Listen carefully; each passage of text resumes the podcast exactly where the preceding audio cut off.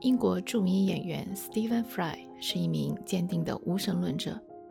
在七年前，他接受爱尔兰国家电视台的采访，采访人问他：“如果真有上帝，你死了以后来到天堂门口，看到了上帝，你会和他说什么？”Stephen 回答说：“我会质问上帝，你为什么会让小孩子生骨癌？你好大的胆子！你怎么可以造出这样一个充满了痛苦的社会？”这些都不是我们的过错，这不对，这是彻头彻尾的邪恶。我为什么要尊敬这样一个反复无常、思想卑鄙、愚蠢的上帝？他创造的这个世界充满了不公正和痛苦。这样的天堂让我去，我都不会去，因为我不会接受这样的一位上帝。如果在门口迎接我的是希腊诸神，或者是地狱之王。那我倒想进去，因为他们没有把自己标榜成明智的、善良的、全能的。如果真有上帝创造了这个宇宙，他显然是一个疯子，彻彻底底的疯子，彻头彻尾的自私。而我们居然还要跪在地上感谢他，这是怎么样的一个神呢？世界的确很精彩，但是就在这个世界里，有一种昆虫。它会钻到孩子的眼睛里面，从里面吃到外面，让孩子失明。为什么会有这样的生物？如果有上帝的话，他为什么造出这样东西来？有许多人的想法和他一样。当年 C.S. 路易斯就是因为这样的想法，拒绝相信有神的存在。但凡有人想向他传福音，他就会说：如果神真的是无所不能，又是至善完美的。那为什么世上会有这么多的苦难？作为基督徒的你，该怎样回答这个问题？欢迎来到变奏曲频道，普遍真理，多样传播。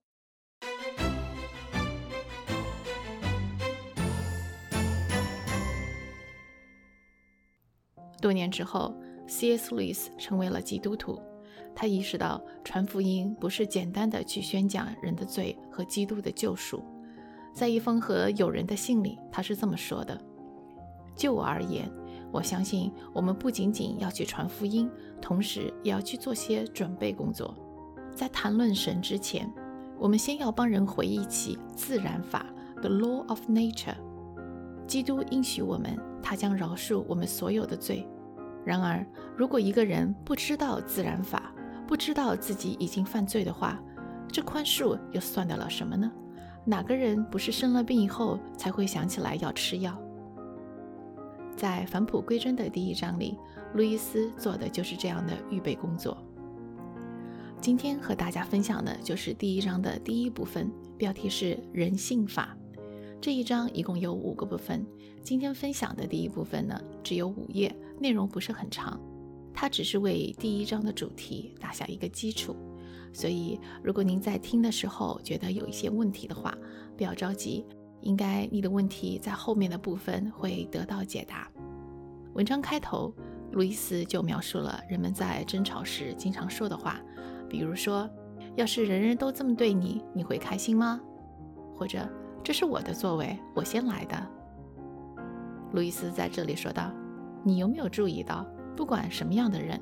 不管他是受过教育的还是没有受过教育的，男的女的，老的少的，他们在争论的时候，不是说对方的行为让他感到不高兴，反而他们是在树筑一种双方都认同的标准。为什么是双方都认同的呢？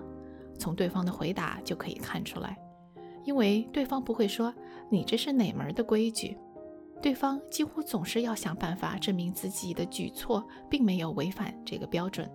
或者呢，就算他违反了，他也是有特殊的、充足的理由的。这个是非标准在古时候被称为自然法。之所以叫做自然法，是因为这是人天生自然而然就知道的，你不需要受过教育或者经过某种特殊的培训才能知道这个道理。不过呢，自然法是古人给出的名称，在当下。当我们用“自然法”这个词的时候，我们其实是在讲自然规律，比如说万有引力、遗传、化学规律等等。然而，以前的思想家，当他们在讲自然法的时候，the law of nature，其实他们指的是人性法，the law of human nature。人性法和自然规律不同的是什么呢？举个例子来说，作为一个肉身的人，他的身体必须服从万有引力定律，不能违背这一规矩。他没有办法不凭借外物的力量就停在半空中。如果没有东西支撑着他，他肯定就要像石头一样掉下来。作为一个有机生物体，它和所有的动物一样，必须要服从这些自然规律。然而，人性法是人独有的，对于这种法则，人可以选择不去服从它。比如说，尊老爱幼，道理谁都知道，但是生活当中依然有太多的虐待老人、虐待孩子的例子。有些人可能就会说了：“难道就不会有人对这种人性法完全不知道吗？”路易斯打了个比方，他说：“的确，有的人分辨不出红色和绿色。”因为他们是色盲，但是这并不表示颜色就不存在。这个世界上绝大多数人都是自然而然地知道人性法，知道是非，就像这个世界上绝大多数人自然而然地都能分辨出颜色一样。那接下去可能又有人会反驳了，他们会说：“可是不同地域、不同种族、不同时代的人。”他们也有不同的是非道德观呀，路易斯说这种看法不对。不同的人，他们的道德观的确有差异，但是这些差异还没有到迥然相异、完全相反的地步。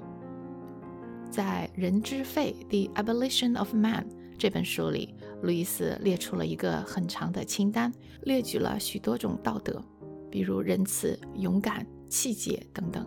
然后他从各个古代国家的法典和流传下来的故事里，找到当时的人对这些道德有什么样的评价。举个例子来说，在仁慈这一方面，古印度人说，穷人和病人是太空的主人；古巴比伦人也写道，为弱者请命，圣神欣喜。澳洲土著对妇女也是很仁慈，在德拉布拉部落。有一个残废女子，自从他生下来一直到死去这六十六年间，由部落人轮流照管，他们从来不遗弃病人。在旧约的《生命记》里，犹太人写下了这样的话：“你在田间收割庄稼，如果忘下一捆，不可回去再取，要留给寄居的孤儿和寡妇。”《论语》里孔子也讲到：“恻隐之心，仁也。”所以你看。从巴比伦到南太平洋的澳洲土著，从古印度到古埃及，从以色列到中国，不分地区、不分时代、不分种族，大家都有一个共同的标准。他们可能在细节上有一些差别，比如说人应该娶一个妻子还是四个妻子，基督徒和穆斯林的看法就不一样。但是他们还是有一个共同点，那就是他们都认为你不能喜欢谁。就可以占有谁？路易斯在这里又说道：“你能够想象有这样一个国家吗？在那里临阵脱逃，受人钦佩，欺骗朋友，值得标榜。你如果能够想象出这样一个国家，你还可以想象出一个二加二等于五的国家。换句话说，如果有如此颠倒黑白的道德品质，这样的人、这样的社会、这样的国家根本就不会生存下去。”就拿当时英国所面临的虎视眈眈的德国来说，如果英国人不相信有绝对的是非对错，那么他们凭什么认为德国入侵英国就是错的呢？又凭什么认为保护自己家园、击退敌人就是正确的呢？如果没有绝对的是非标准，那还打什么仗呢？当路易斯使用战争这个例子的时候，这关系到当时听众的每个人的切身利益。生死存亡，所以特别有说服力。绝对是非的确存在，它就像九九乘法表，我可能不喜欢它，但是九乘九肯定是八十一，这是一个客观事实。我们在违反人性法之后，都会给自己找借口，比如对孩子不公平，我们会找借口说自己当时太累了，没有控制好情绪，或者拿了不该拿的钱。那是因为自己的经济情况太拮据了。这些借口其实都更加说明人性法的存在。我们每个人都一样，做错了找借口，做对了功劳都是自己的。那么讲到这里，第一部分就结束了。路易斯想通过这些文字说明两点：第一，全世界的人都知道自然法，或者叫人性法。按中国人的老话来说，每个人的心里都有一杆秤，他告诉我们应该如何行事为人。第二点，人没有照着心里这杆秤去做。那么话回到前面，Stephen Fry 在短片里对上帝提出的质问，他说：“世上所有的这些苦难，说明没有神。”对这样的问题，有没有什么比较简单的回答呢？新西兰的一个护教家叫做 Ray Comfort。他说：“打比方说，你看到一架最新款的飞机，看到里面豪华的设施，你说哇，波音这家公司飞机做得真好。哪知道这架飞机飞了没多久，突然急速下降五千公尺，机毁人亡。这个时候看着满地的残骸，你会不会说这么可怕的灾难？所以你的结论是没有人造了这架飞机？这种说法当然不合理。”逻辑正确的结论应该是飞机出故障了。当然，这只是一个一分钟的短小答案，不可能回答所有的问题。下一周我们会继续第二部分的攻读。第二部分的标题叫做“几点意义”。路易斯在第一次广播之后收到了许多听众来信，在第二部分里，他就这些来信提出的问题做出了解答。今天的节目就到这里结束了，非常感谢所有在节目下方留言的朋友，不管是您的分享还是建议，我都很珍惜。秋神用这个机会让我们一起共同成长，我们下期再见。